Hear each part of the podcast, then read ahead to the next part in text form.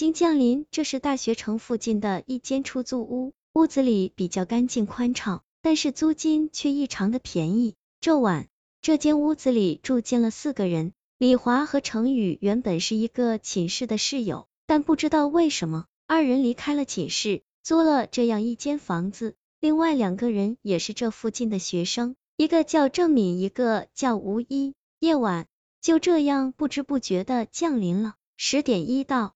屋子里的灯骤然熄灭了，不知道是谁发出一声轻叹，似乎是不习惯眼前的黑暗。但床上的四个人仿佛很有默契一般，早就躺在了床上，似乎就在等待这一刻。李华仿佛非常不适应所处的这个环境，他犹豫着开口道：“这么早真是睡不着，每天这时候还在打游戏呢。反正大家以后就是室友了，要不咱们聊聊天儿？”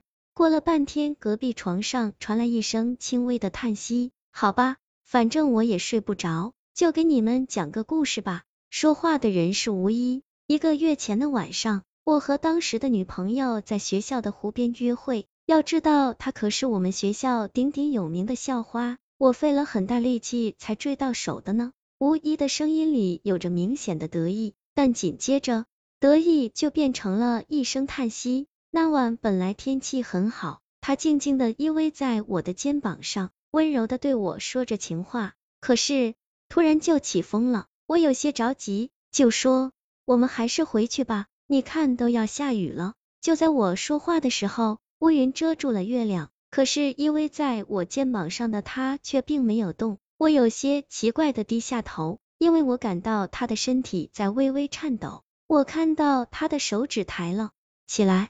指着前方不远处，我们的前面是我们学校的莲花湖。虽然不知道他要干什么，但我还是抬起头，顺着他的手指看去。紧接着，我的头皮都扎了起来。我看到从莲花湖里爬上来一个女鬼，女鬼的脸色惨白，头发非常长，嘴角还挂着紫红色的淤血。我吓傻了，甚至连逃跑也不会了。而这时，女鬼已经爬上了岸。她的身上穿着一条白色的裙子，此刻浑身湿漉漉的，抬起头，在惨白的月光下冲我诡异的笑着。这时我才突然清醒过来，拽着我的女友就要跑，可是我却怎么也拽不动她。我好奇的低下头一看，顿时吓得魂飞魄散。这哪是我女友，分明就是那个女鬼。这时女鬼抬起头，冲我笑道：“你要跑哪里去？”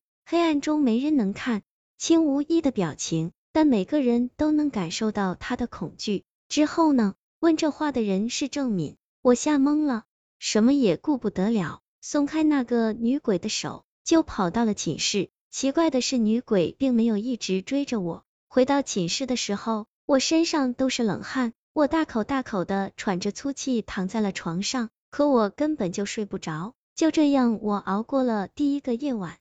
第二天，我正在床上琢磨这件事，就听到进屋的室友说：“你女朋友找你。”我听到这话，吓得差点没从床上跳下去。但我知道，害怕已经不解决任何问题了。找我的根本就不是我女朋友，而是那个女鬼。但当时是白天，并且楼下的人很多，我就壮起胆子走下了楼。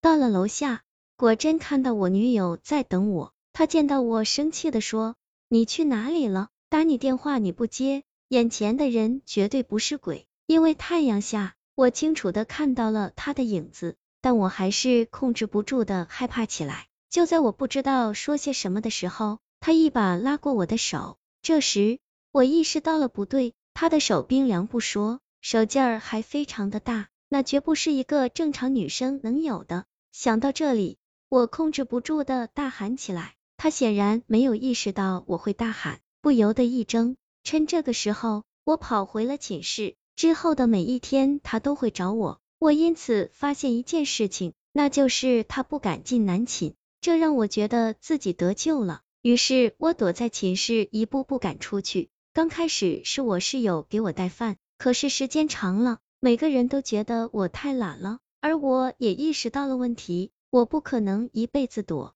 在寝室不出去，我觉得灾难已经降临，我却无力阻挡。容身之地，不管怎么说，你还能躲在寝室。怎么说也算是有一个容身之地。我却不一样了。说话的人是李华，李华顿了顿，讲述道：“我这个人平时没别的爱好，就是喜欢上网打游戏。可是几天前，却发生了一件极其恐怖的事情。那天我在网吧包宿，就在我一局游戏马上要胜利的时候，网吧竟然停电了。我气愤的摔了一下键盘，就在我刚摔完的时候，网吧里竟然又来电了。我心头一喜，正准备重开一局的时候。却发现了异常，网吧里重新来电之后的灯光竟然是绿色的，我的心咯噔了一下，环顾四周，发现周围的人肢体都非常僵硬。要知道，玩游戏的人手速都是非常快的，怎么会是现在这个样子？这时候我才意识到了不对，抬腿就要跑，可我还没跑出几步，就被人抓住了衣襟，我吓得战战兢兢，连头都不敢回。可是身后那个东西竟然阴沉沉的在我耳边说：“来玩一局啊，你必须打完那局游戏，可不能坑队友啊！”我当时已经恐惧到了极点，用力挣脱身后拽着我的那只手，就疯狂的奔跑起来。没有别的地方可去，我只能回到寝室。寝室此时早就熄灯了，我跌跌撞撞的跑进屋子，一头钻进被子里，紧接着剧烈的颤抖起来。可是事情并没有结束，之后的几天时间里，我的耳边总有人对我说：“跟我打完这局游戏，跟我打完这局游戏。”